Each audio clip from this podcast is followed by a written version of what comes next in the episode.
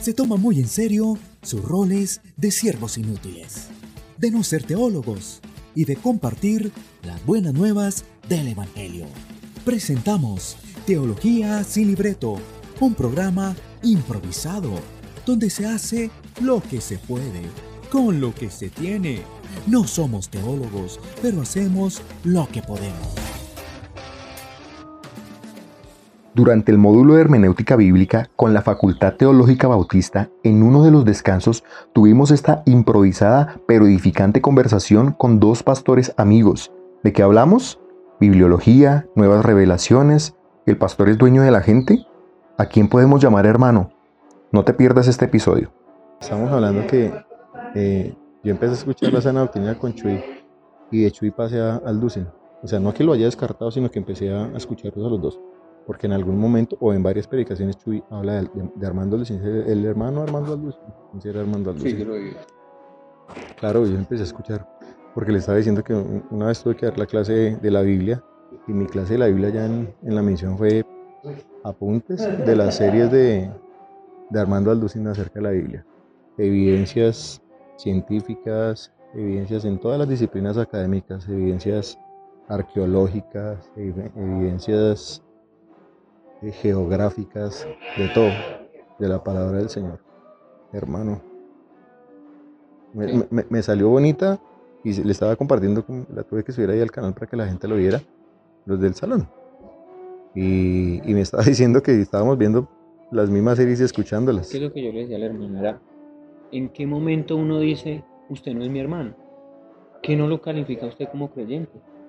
Si es que, por ejemplo, lo que yo le decía al hermano, yo creo firmemente que esos hombres que Dios usó para traernos a y inquietarnos al estudio bíblico son instrumentos de Dios, hermano. Yo no puedo decir, no, es que eh, el hermano Armando Alducín es dispensacionalista y se la pasa predicando escatología bíblica y entonces eh, yo no creo que Alducín sea cristiano. Es un hereje. ¿Cómo voy a decirlo eso? ¿O con qué criterio moral yo hablo? Una persona que, que ha dedicado mucho tiempo de su vida a estudiar las escrituras y una persona que hasta ahora está empezando en un conocimiento bíblico señalar. Ahora bien, ¿qué criterio tengo yo para decir y aplicar el texto de la Biblia que dice que el espiritual juzga a lo espiritual? A ver, ¿cuál es mi estándar espiritual para yo decir que no, venga, usted es un hereje? ya no es mi hermano. Y estamos hablando específicamente del tema de lo que él dijo de la segunda venida del Señor. Sí, yo también lo escuché. yo también lo escuché. Lo escuché a Will Graham, que creo que estamos hablando acerca de él, pero él eh, no sé si fue que salió a, no a corregir, sino más bien a aclarar. Yo no estoy de acuerdo con, con, Will Graham, que lo admiro mucho también y lo escucho, cuando él estaba criticando eso de Armando Alducin, porque yo se lo escuché a Armando Alducin y no escuché el pedacito, escuché toda la predicación.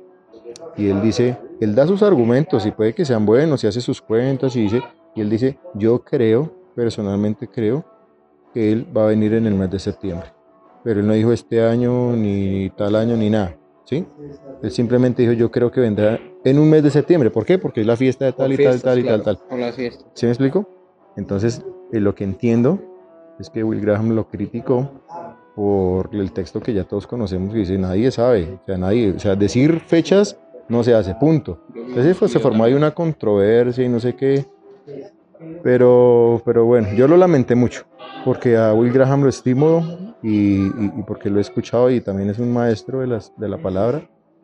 Mm, tal vez pienso que, que, Armando Valducin de pronto no se lo debía haber guardado para sí, no sé, pero tampoco puedo considerar este es un hereje porque, porque pensó de esta manera o porque se le salió ese pensamiento. Considero yo que es que ahí es donde entra la madurez del creyente. Entre más yo considero y miro que un hermano está cometiendo errores donde más amor yo tengo que mostrarle a ese hermano, ¿cierto? Si yo estoy en un error, hermano, usted, se, usted me dice, por ejemplo, hermano, hablemos de, del tema escatológico. Digamos, se dice, no, usted es dispensacionalista, yo soy aminenialista. Entonces, como usted es dispensacionalista, usted es un hereje. O usted dice, oye, hermano, yo lo amo tanto, esto es un error. Y, bueno, yo quiero tener esa, ese amor de Cristo, porque se supone que entre más teología tengo yo, entre más Biblia hay en mi cabeza, entre más conozco del Señor, más me parezco a Cristo. Más conocimiento, más piedad. Es cierto. Y, creo que, y, ahí no se debería reflejar el amor donde yo tengo que acercarme a usted con amor o tengo que ventilarlo a, a los cuatro vientos y decir, oiga, miren que Rafael, o miren que Oscar es un pecador terrible porque está diciendo esto, yo con ellos no me junto porque es un, o mejor, lo hacemos como manda la escritura.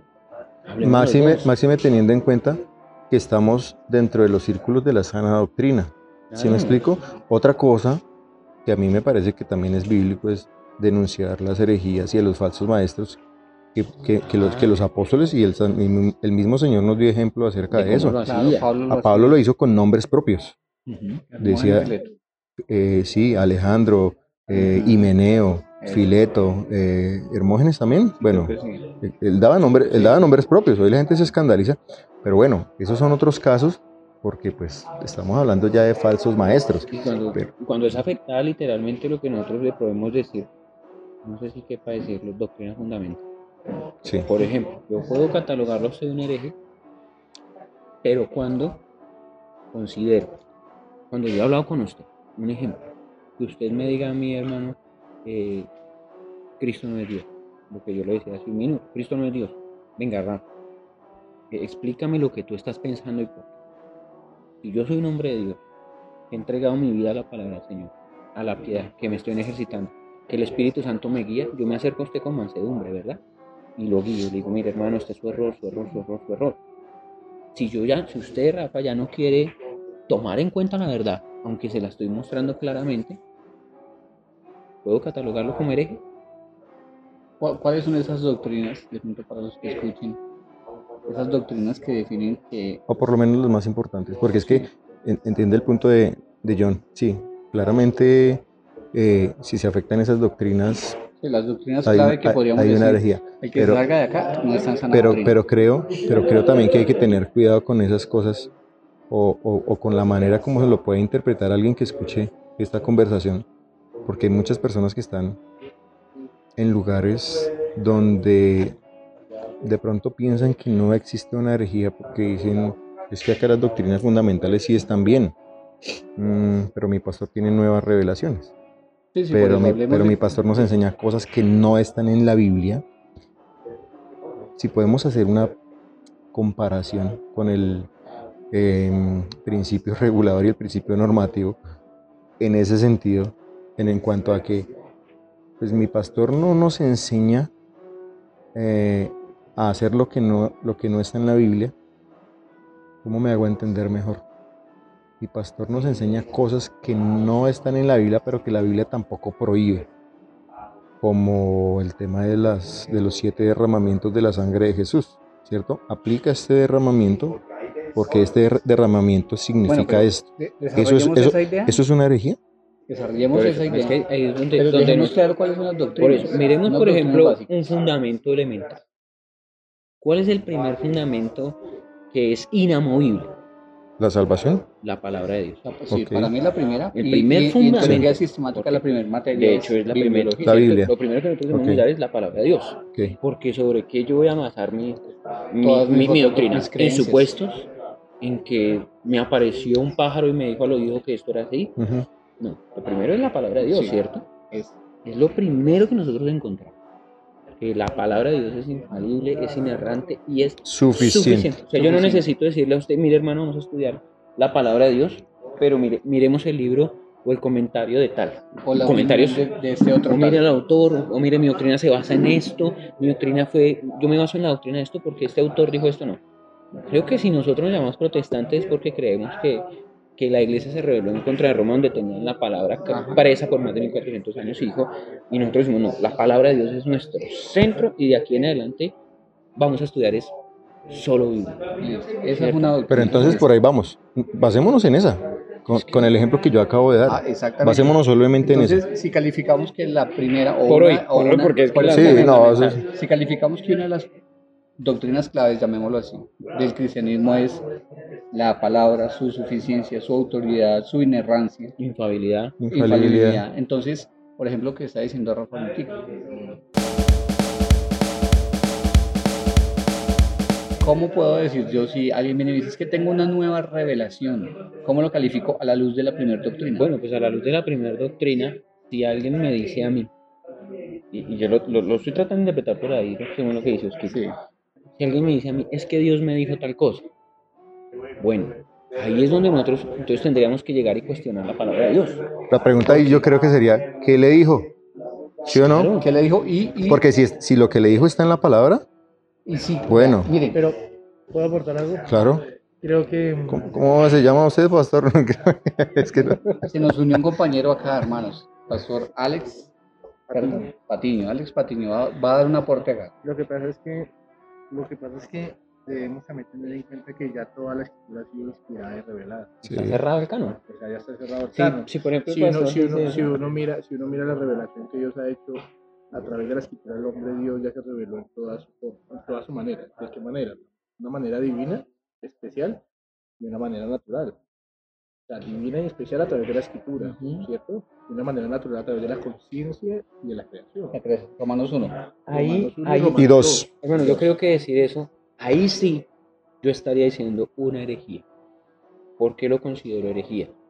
Porque yo estoy diciendo que a la Biblia le hace falta escribir, o me falta escribir la carta que Dios a mí me reveló. Claro. Entonces tenemos una Biblia que se contradice porque el Señor ya cerró su O canon. implícitamente se está dando una enseñanza de que el apóstol Pablo de pronto, implícitamente, Sí, sí, implícitamente, ¿no? No lo están hablando eh, de manera explícita. Pero cuando yo escucho cosas como, por ejemplo, la pobreza es una maldición, ¿cierto? Y volteo a mirar en la Biblia los cristianos de Hebreos 11, Los tesalonicenses que recogieron ofrenda para los pobres. de Jerusalén, Creyentes. para los pobres creyentes de Jerusalén. O cuando leo el proverbio donde dice que el perezoso y el negligente, su pobreza, no me acuerdo cómo dice literalmente, pero pues alcanza la pobreza al negligente. Sí. Y, y lo confronto contra una enseñanza como esta, es que la pobreza es una maldición y tú tienes que ser próspero, tienes que tener billete, Sí o sí. sí o sí. Eso se, se puede catalogar como herejía o un errorcito o un descache. Bueno, es que yo quiero, ahí quiero decir algo y es que otro aspecto que hemos de, tener en cuenta para evaluar si una nueva relación, un concepto, algo que alguien está diciendo, eso no es bíblico y va respetando la doctrina de la bibliología es si esa enseñanza cabe y coordina con toda la revelación escrita. Si en algún punto o, en- o- o va en contravía de alguna enseñanza de toda la escritura, no es de Dios. Bueno, aquí yo creo que hacer una pregunta abierta. ¿No? Esto es teología sin libreto y creo que puedo predicar, preguntar aquí una cosa pequeñita. Pero es- puedo decir antes, sí, claro, dale. algo antes de que, de que el pastor John diga algo. Tratamos de identificar o darle un, un significado a la palabra revelación. ¿Qué es revelación? Algo que estaba Porque- oculto y sale a la luz. Exacto. Algo que estaba Exacto. oculto y sale a la luz.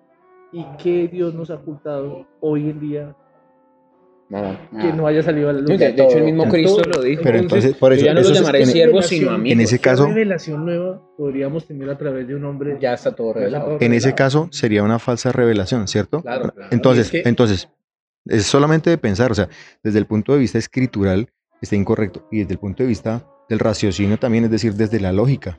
Nomás pensemos esto. Dos mil años de historia de la iglesia y a nadie le fue revelado que la pobreza es una maldición o que hay siete derramamientos de sangre que, que con este puedo adquirir esto y con este puedo adquirir esto y este me Sí, trae este claro. beneficio Pero y esta Yo tal cosa. considero, no sé, hermano, lo que yo preguntaba, que voy a poner esta pregunta es, ¿en qué momento yo voy a, catalo- a a catalogarte a ti como un hereje? ¿Por qué? Porque yo considero, y, y- y eso es donde actúa la, la misericordia, ¿no? Si usted se está equivocando en eso, ¿no? tú te estás equivocando y tú dices, bueno, tengo siete derramamientos de sangre y los vamos a aplicar así, así. Yo te muestro a ti por la palabra, que es mi fundamento, de que eso es equivocado. Y tú aún así, después de mi corrección, persistes en eso, considero que ahí lo llamaré. ¿Por qué? Hablo en mi caso. Yo obviamente eh, crecí en el Evangelio y habían cosas que yo estaba haciendo mal. Y creo que muchos de nosotros, los que el Señor en su infinita misericordia nos ha guiado a la Escritura, hacíamos y teníamos prácticas que estábamos equivocados. Pero nosotros, ¿qué hicimos? O, o hablo a mi modo personal. Cuando alguien me dijo, no, mire hermano, que hay un problema con amor. Y ven, yo te explico. Y el Señor me guía. El Espíritu Santo, así como, ahí sí voy a decirlo, me revela su palabra, porque era algo que estaba cegado para mí. Digo, wow, Espera un momento, hermano. Pero, pero Johncito, una cosa. El término revelar no se debe usar, porque la revelación ya está. Iluminar. es Iluminar. El Señor, cuando tú encuentras algo, a los que nos oyen, cuando tú encuentras algo que pronto no habías entendido, no es que te lo reveló, te iluminó. Pudiste entender una revelación previa que ya estaba hace mucho tiempo. Hay, Claro. hay- hay tres conceptos muy importantes que, que mucha gente no conoce, no distingue. Es la inspiración, la iluminación y la, La revelación. revelación. Sí, de hecho, de hecho considero que, por ejemplo, eh, en, en- en ese caso, particularmente, ¿verdad? De que Dios me ilumina y puedo ver, salgo yo de mi error, ¿cierto? Ahí es donde uno puede decir, bueno, el hermano estaba en un error, el hermano tiene- pero cuando yo ya sigo practicando eso y ya no es por porque amo al Señor y tenía un error, sino yo sigo practicando eso porque veo en mí un lucro. Entonces aquí Entonces allá, allá nos metemos a otro tema y es la problema, ¿Sí o no? plática. Entonces tú decías algo, no, es que el que está en pobreza está en maldición. Bueno, entonces el apóstol Pablo era un hombre maldito porque él dijo, sé vivir en pobreza Y, se- y también aprendí a vivir, cuando tengo mucho dinero, aprendí a vivir muy bien. y siendo apóstol y pastor, tuvo que trabajar para poderse sostener. Tuvo que trabajar siendo Tuvo, apóstol. Le tocaba. Lo que pasa es que esa enseñanza se basa en cuando, cuando el mismo apóstol Pablo dice que Cristo con su pobreza, que Cristo Ay, se hizo sí. pobre para con su pobreza enriquecerlos. ¿Sí me explico? Está tomando ese texto literalmente de la riqueza material, física, del billete. Cuando el apóstol Pablo claramente, si vemos todo en su contexto y en el contexto, no solamente lejano, sino en el canónico, en el neotestamentario, hablando de las riquezas espirituales que podemos adquirir a través de O sea, Cristo. que hay un problema. ¿Me explico? Entonces, cuando alguien coge ese texto y, y- y hace esa eisegesis, que sabemos que la eisegesis es meter, meterle un sentido que el texto no tiene, sino lo- mi propia idea. Y como dice el pastor John, entonces persiste en esa idea y entonces ya no es solamente los derramamientos, ya no es solamente la pobreza, ya no No es es la solamente, sino que es la prosperidad y el positivismo y, el, y, el, y la teología del coaching y todo eso, cuando eso persiste en una denominación. Está mal. Porque es que, mire, no, tenemos, mire que aquí hay algo interesante, que tenemos dos estaremos abismales. Y uno es que dice que usted tiene que ser millonario. Y lo llamó para ser un hombre rico en esta tierra. Porque para estar bien. Pero entonces tenemos a- al, movimiento ro- al movimiento católico romano. Sí. Que, ¿Cuál es el voto que debe hacer el católico? O el que, o el que, se, o el que se presenta a, a ser un sacerdote. El voto, Voto de pobreza. De Y, y pobreza. cuando uno va al texto de la Biblia, me encanta lo que dice la escritura. Señor, no me des riquezas. O sea, que te maldiga. Proverbios, ¿sí o no? Sí, pero proverbio. pronto no me dé, no me dé tampoco po- pobreza, Señor. No sea, no sea que comience a blasfemar. Dame lo Lo necesario. necesario. Ahora, ¿cuál es el problema? Una cosa es decir, Señor me está dando lo necesario, ¿cierto? Y- o, o es que el Señor me llamó a ser millonario, o me El- llamó a el- ser el- pobre. El, tema, Pastor Johncito, es que para algunos lo necesario es camionetas con escoltas, mansión en Miami, apartamentos aquí y allá Pero no, es que mire, muchas ni otras siquiera cosas, ¿no? es que lo- sea lo necesario. ¿Sabe qué es lo que pasa? Que ellos, muchos creen que eso es lo justo que ellos se merecen. Que yo soy el hijo de Dios, entonces me merezco esto. me Soy hijo del rey. Me merezco nada. Pero es Entonces que- agradezcamos que el Señor nos salvó. Pero es que esa medida, ¿quién la da? El corazón del hombre, Claro. la avaricia del hombre. Y entonces cuando el Señor, cuando bueno, el Señor no permite ese tipo de cosas en nuestra vida, entonces entramos o a, o a, o a contradecir o a blasfemar o a pensar mal de Dios porque Dios no nos bendice de la otra manera como otros sí están siendo bendecidos. Ese tema del, de- de- del dinero es muy parecido al tema de la salud, del bienestar físico. Ok, ¿Sí me explico? Que ahí es donde Pero, volvemos pero al ahí hay otra doctrina. hay Entonces, otra si está- si está- soberanía de Dios. Entonces, si estás enfermo, estás en una maldición. Es una maldición estar enfermo. ¿Sí me explico? O sea, creo que es el error, del- o sea, los errores escriturales y de la eh, falta de hermenéutica bíblica y de hacer una correcta exégesis, pensar eso. O sea, que, un, que cristiano no que se puede, que un cristiano ahí- no se puede enfermar. El problema ahí, hermano, yo creo que volvemos al primer pilar que está haciendo Caco de la escritura. ¿Sí? Porque la enfermedad, ¿por qué entró al mundo? Por el pecado. Por el pecado. Sí, obviamente. Dios no, no, no creó al mundo para que fuera enfermo, pero el pecado, nuestro cuerpo pecador, nuestra, este estuche de carne que es pecador, es obvio que se va a envejecer, es obvio que se va a enfermar, y más cuando nosotros, por ejemplo, hay algo muy curioso. Usted dice al Señor, Señor, tengo un problema, X problema de salud. El Señor nos manda que nosotros debemos cuidar nuestra vida física. Eso lo dice el texto. Sí. Yo soy templo del Espíritu Santo, de cuidar esta morada. Bueno, y después de que estoy enfermo, digo, Señor, sáname. Que yo fui el, Ahí el cabe, irresponsable. ahí cabe la, la- la responsabilidad del hombre, ¿no? O sea, Sí, claro. claro, el Señor es soberano, pero sí la... Pero bueno, es que hay dos, dos aristas. Hay, una, hay las enfermedades que entran porque sí, como dice alguien, porque se ganó la lotería, le, le entró una enfermedad y nadie creo que está exento de eso lamentablemente, porque la heredó o XXX, o está el que le dio cáncer de pulmón porque se fumó dos paquetes diarios durante bien, tantos años. no ¿Sí me explico? O sea, nunca- ese sí se lo buscó. Nunca dudaremos jamás de la misericordia de Dios en que Él puede sanar y a una persona. Así es. Y, y esa es la bondad de nuestro Dios, Él que aun cuando nosotros somos tan pecadores, tan malos, y debemos decirlo abiertamente, irresponsables con este tesoro que Dios nos ha dado una vida, eh, Dios aún así intercede, muchas veces nos sana, nos levanta de la enfermedad. Pero yo creer que yo puedo orar, y que es lo que se está viendo ahora, algo que me pareció ofensivo y me hervió la sangre, es decir, que yo tengo que traer dinero delante de Dios para manipular la voluntad de Dios. Eso no, eso es antibíblico. Porque ahí, perdón hermano, te interrumpo. Ahí entra otro pilar de la doctrina fundamental y es la teología propia, ¿cierto? ¿Quién es Dios. Dios? ¿Cuál es mi Dios? Porque es que algo que decía un autor alguna vez, nosotros hemos fabricado un Dios para nuestro acomodo y ese Dios se llama Dios bombero. El Dios que apaga, tu incendio incendios. económico, el Dios que apaga tu incendio eh, de salud, el Dios que... Y ese es el evangelio antropocéntrico, ¿no? Atraer a la gente porque Dios quiere hacerte tu milagro. La gente viene y puede llenar una, una iglesia porque se atrajeron de esa manera. Claro. ¿Quién dijo que Dios quiere hacerme un milagro? Pues ya- Del- o sea, ¿Qué- qué a- ser apa- humano va a decir, aparte "No del- quiero plata"? Aparte del milagro más grande que es recibir la salvación. Sí, ¿Sí me Claro. explico? Pero ninguna campaña evangelística le dice a la gente, ven porque tú necesitas ser salvo. Dice, ven porque Dios te quiere suplir una necesidad. Bueno, Yo, creo yo que- quería decir sí, algo hermano, con respecto a lo que ahorita hablaba Rafa del, del- de la enfermedad o de la pobreza cualquier situación que un ser humano normal vive por causa de que estamos en un mundo caído.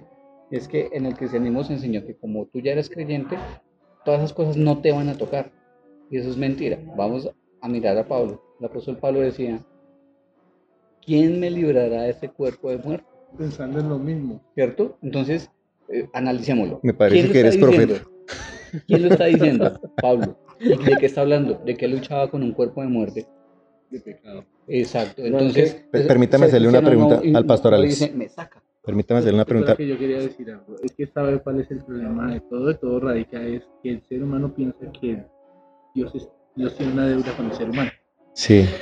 Y al pensar eso, entonces el ser humano, lo que tú decías ahorita, un evangelio antropocéntrico, al pensar eso, entonces eh, ponemos tan en poco la cruz, ponemos tan en poco el sacrificio de Cristo, ponemos tan en poco el amor de Dios por nosotros, ponemos tan en poco lo que Dios llevó a la cruz, lo que Dios soportó en la cruz por nosotros.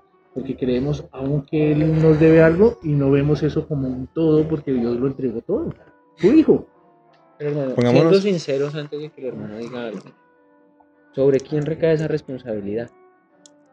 Sobre, sobre mí mismo. Eh. ¿Por qué, hermano?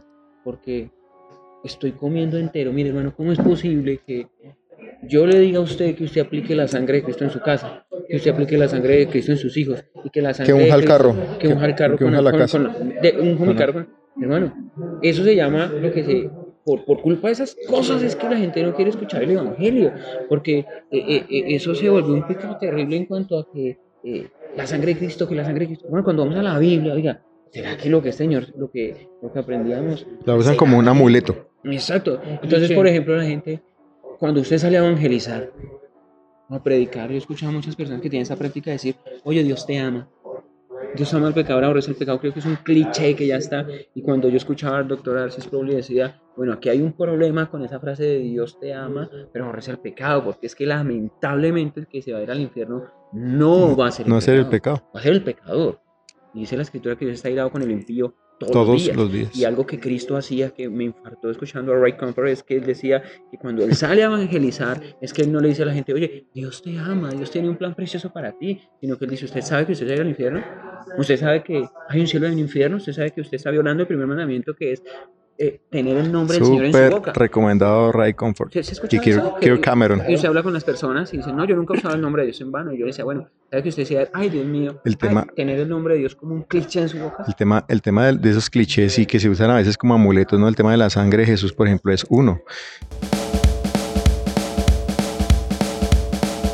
Y es, y es un error fortísimo porque no nos damos cuenta que eh, el tema de la sangre del Señor, que la, la palabra del Señor enseña y habla de la sangre como una metonimia, una figura literaria. No está haciendo referencia a la sangre, directamente la sangre Física, la literal, física, sino al sacrificio vicario del Señor Exacto. Jesús. Entonces no es que me cubro con la sangre, cubro a mis hijos con la sangre. ¿Sí me explico? Es que entiendo el Evangelio y le, le explico a mis hijos el Evangelio. Entonces no es, el, no es el, el amuleto de que la sangre de, Cristo te cubra. ¿sí? Esas son figuras literarias que se ven en, en el módulo de hermenéutica bíblica en, en un seminario. Ahora, una pregunta para el pastor Alex, que nos, nos- nos ayude a, a iluminar. Pongámonos un momentico en el, en el lugar de, de estos hermanos que creen en que, porque así se los han enseñado, en que, tenemos, que los cristianos no nos podemos enfermar. Y si nos enfermamos, la Biblia dice, por su llaga fuimos sanados, trayéndolo de Isaías y en los evangelios también lo dice. Cuando los apóstoles fueron y, sanaron y el Señor sanó, perdón, eh, dice para que se cumpliese lo que, lo que está escrito, para que por su llaga fuimos sanados. La pregunta, pastor, es, pastores, es, ¿esa promesa es para este tiempo o es para la eternidad donde ya vamos a tener un cuerpo glorificado, donde ya no va a existir el dolor, las enfermedades, donde no va a existir la muerte? Porque a mí me genera duda que alguien lo tome que es para este momento y reclamo la sanidad porque declaro que así está escrito. ¿Sí me explico? Yo ahí lo que veo es un contexto donde él era el Señor el que estaba haciendo los milagros y los apóstoles y bueno, el, el periodo transicional de pasar de un pacto al otro, de, una, de un cambio de leyes a otro, de un cambio de reglas a otro siempre, la la palabra nos lo enseña, eh, ha, sido certificado por esa clase de milagros, ¿cierto? El, cuando Moisés, eh, el Señor le, dio el, el- el- nuevo, el, el antiguo pacto a Moisés, fue certificado Moisés por milagros, señales, prodigios, luego Elías y Eliseo, luego, em, bueno, eh, los apóstoles también y el Señor Jesús. Entonces, eso es, eso es, eso es, eso es aplicable para este tiempo. Por su llaga fuimos sanados y no me puedo enfermar. Cuando uno ve ese Isaías 53, ¿cierto?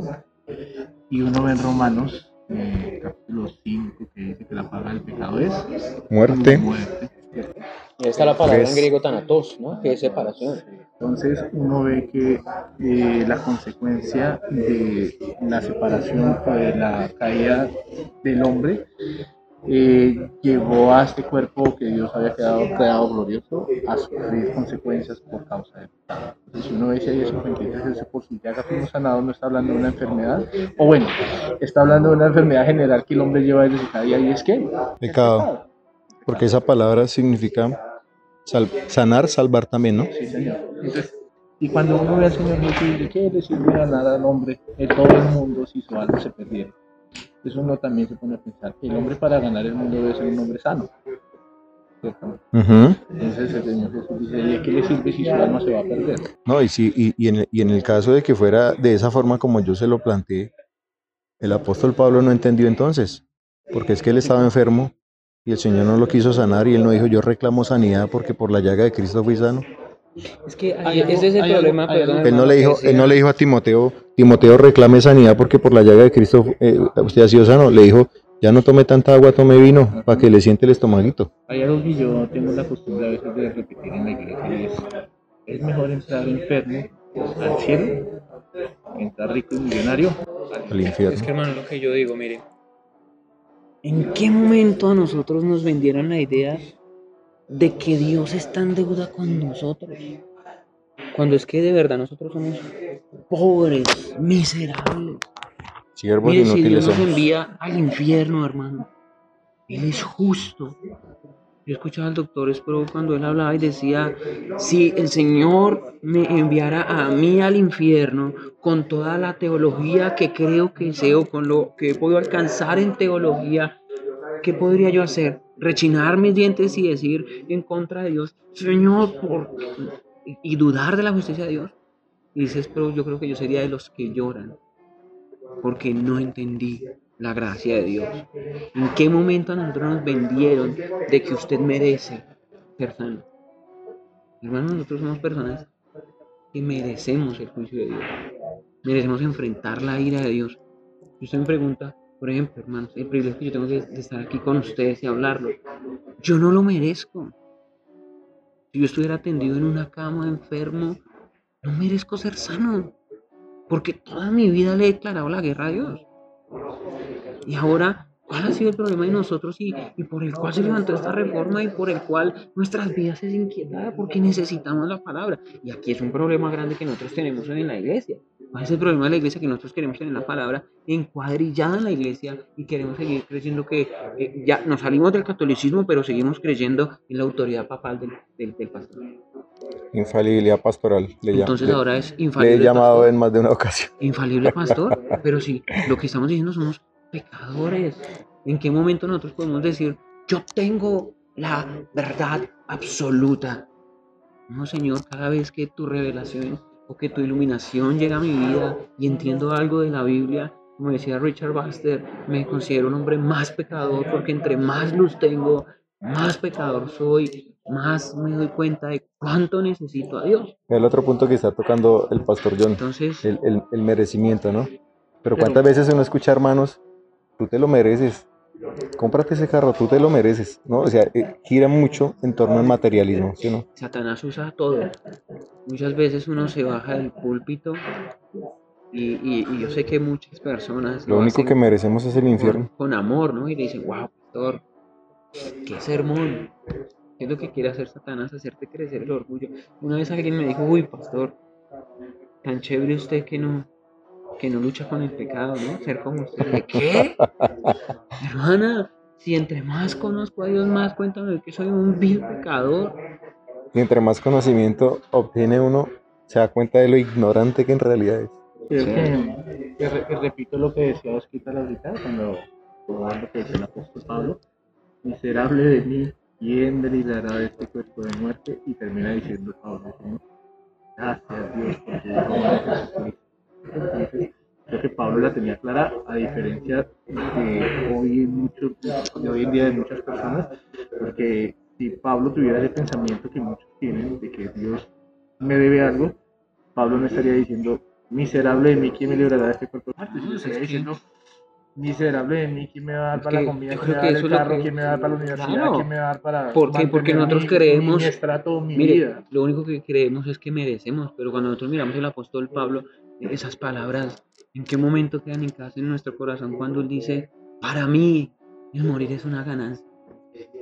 Para mí el morir es una ganancia, porque este mundo es un mundo caído, terrible, y si yo muero tengo la certeza que voy a estar con Cristo, pero estoy vivo solamente porque estoy dispuesto a servirlos a ustedes. ¿En qué momento eh, eh, eh, el pastor llegó a ser el dueño de la gente? Claro, por la misericordia de Dios, yo nunca he dicho que no, un pastor se debe honrar, y eso es lo que dice la escritura, los que presiden y los que predican entre vosotros, debo tenerle por doble honor. Merece nuestro respeto y nuestra admiración una persona que se para detrás de un púlpito y yo cada vez que miro a, a- a hombres que predican la palabra de Dios, digo, wow, qué valiente. yo creo, yo creo que cuando, que cuando el, el autor de la epístola de los Hebreos escribió ese capítulo 13 y, y dice, sométanse a sus, a sus pastores, yo creo, ustedes me corregirán, yo creo que él sabía a qué pastores estaba refiriendo. ¿Sí o no? por que mucha gente, yo he escuchado predicar pastores que predican la prosperidad, ese texto para manipular a su gente. La Biblia dice que usted se debe someter a sus pastores y Dios me puso como pastor, ¿sí? Y les manipulan. Entonces yo pienso, cuando se escribió esa carta, el autor le estaba escribiendo a estos hebreos conociendo qué pastores eran los que pastoreaban, ¿sí? O sea, si yo conozco al pastor Alex, al pastor John, y yo conozco a algún miembro de sus congregaciones, yo les podría decir con confianza, sométanse a ellos porque ellos velan por sus almas. O sea, yo le estoy diciendo con esa carta, yo los conozco, sométanse. Pero hoy se manipula mucho con ese texto. Sométanse, o sea, yo soy su pastor. La, la Biblia dice que usted se tiene que someter. Sométase. Sí, yo cometo errores. Sí, yo predico nuevas revelaciones, etcétera, etcétera. Es que ser pastor es una responsabilidad muy grande. Imagínense que nuestro trabajo como pastores es llegar a tener la, la autoridad que tuvo el apóstol Pablo con su iglesia, decir, no miren, no miren a Cristo, mírenme a mí, que yo imito a Cristo. ¿Cómo sé que yo estoy, cómo sé que mi pastor está imitando a Cristo, hermano? Porque estoy usando la palabra. Porque la palabra es mi regla, porque ese fundamento nunca lo voy a mover de ahí. Yo cómo voy a decirle, oh hermano, respéteme cuando ni siquiera velo por su alma, como cuando ni siquiera sé cómo se llama ese hermanito que ya está en la esquina, que ya lleva más de seis meses viniendo a la congregación.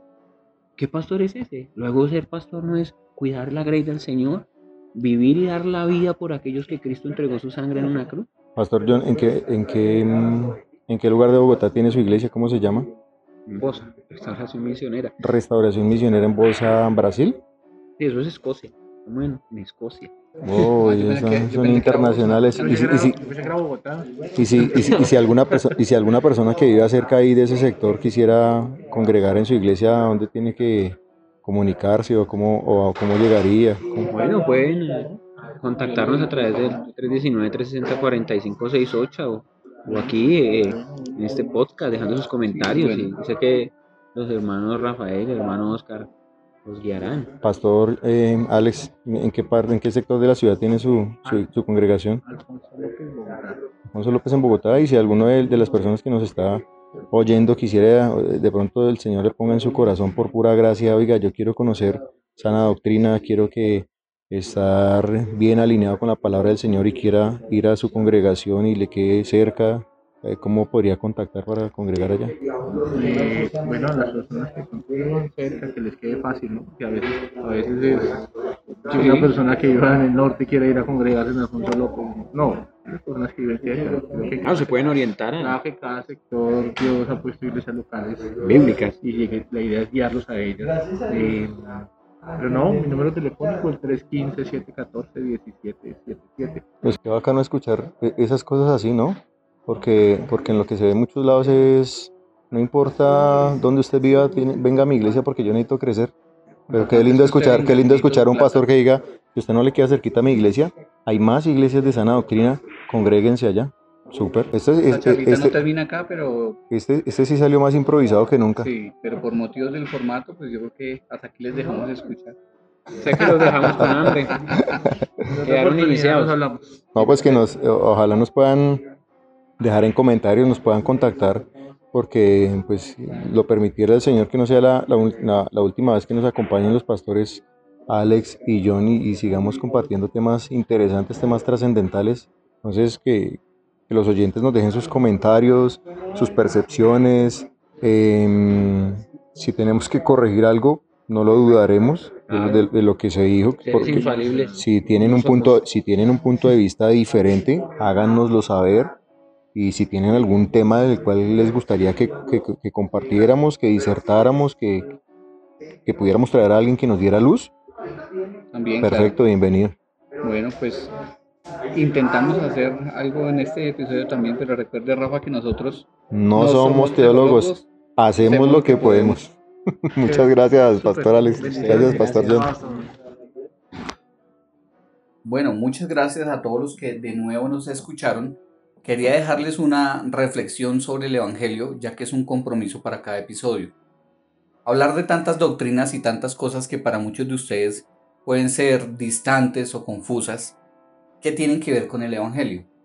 El Evangelio siempre nos lleva a reconocer la necesidad del hombre y la dependencia que debe tener de Cristo y de la obra salvífica que hizo por nosotros. Entonces, el conocimiento de todas estas doctrinas y todos estos temas son de vital importancia para que el Evangelio sea claro y sea sin mancha. Por eso cada creyente debería tener un poquito de conocimiento, no solo de la Biblia como tal, sino también de las doctrinas y de teología, para que ese Evangelio no sea contaminado por ideas de hombres.